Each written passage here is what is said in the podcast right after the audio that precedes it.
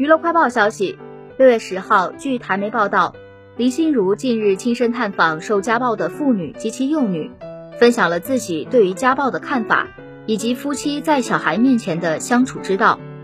林心如表示，身为母亲，每当新闻有虐童事件，甚至发现受害者是襁褓中的婴儿时，她不忍心也不敢看，怕情绪会控制不住。提起很多人面对家暴不敢声张，有可能是爱面子。又或者因金钱被控制而没有自主生活的能力，谈到夫妻相处之道，林心如分享经验称，夫妻情侣在相处上一定会有摩擦，多少会有口角纷争，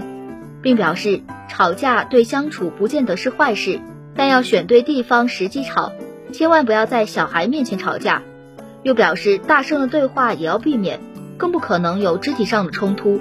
即便是大声嚷嚷，我们都不可能在小孩面前。林心如相当重视小孩的感受，指出冲突发生一次两次后，极可能对小孩造成阴影。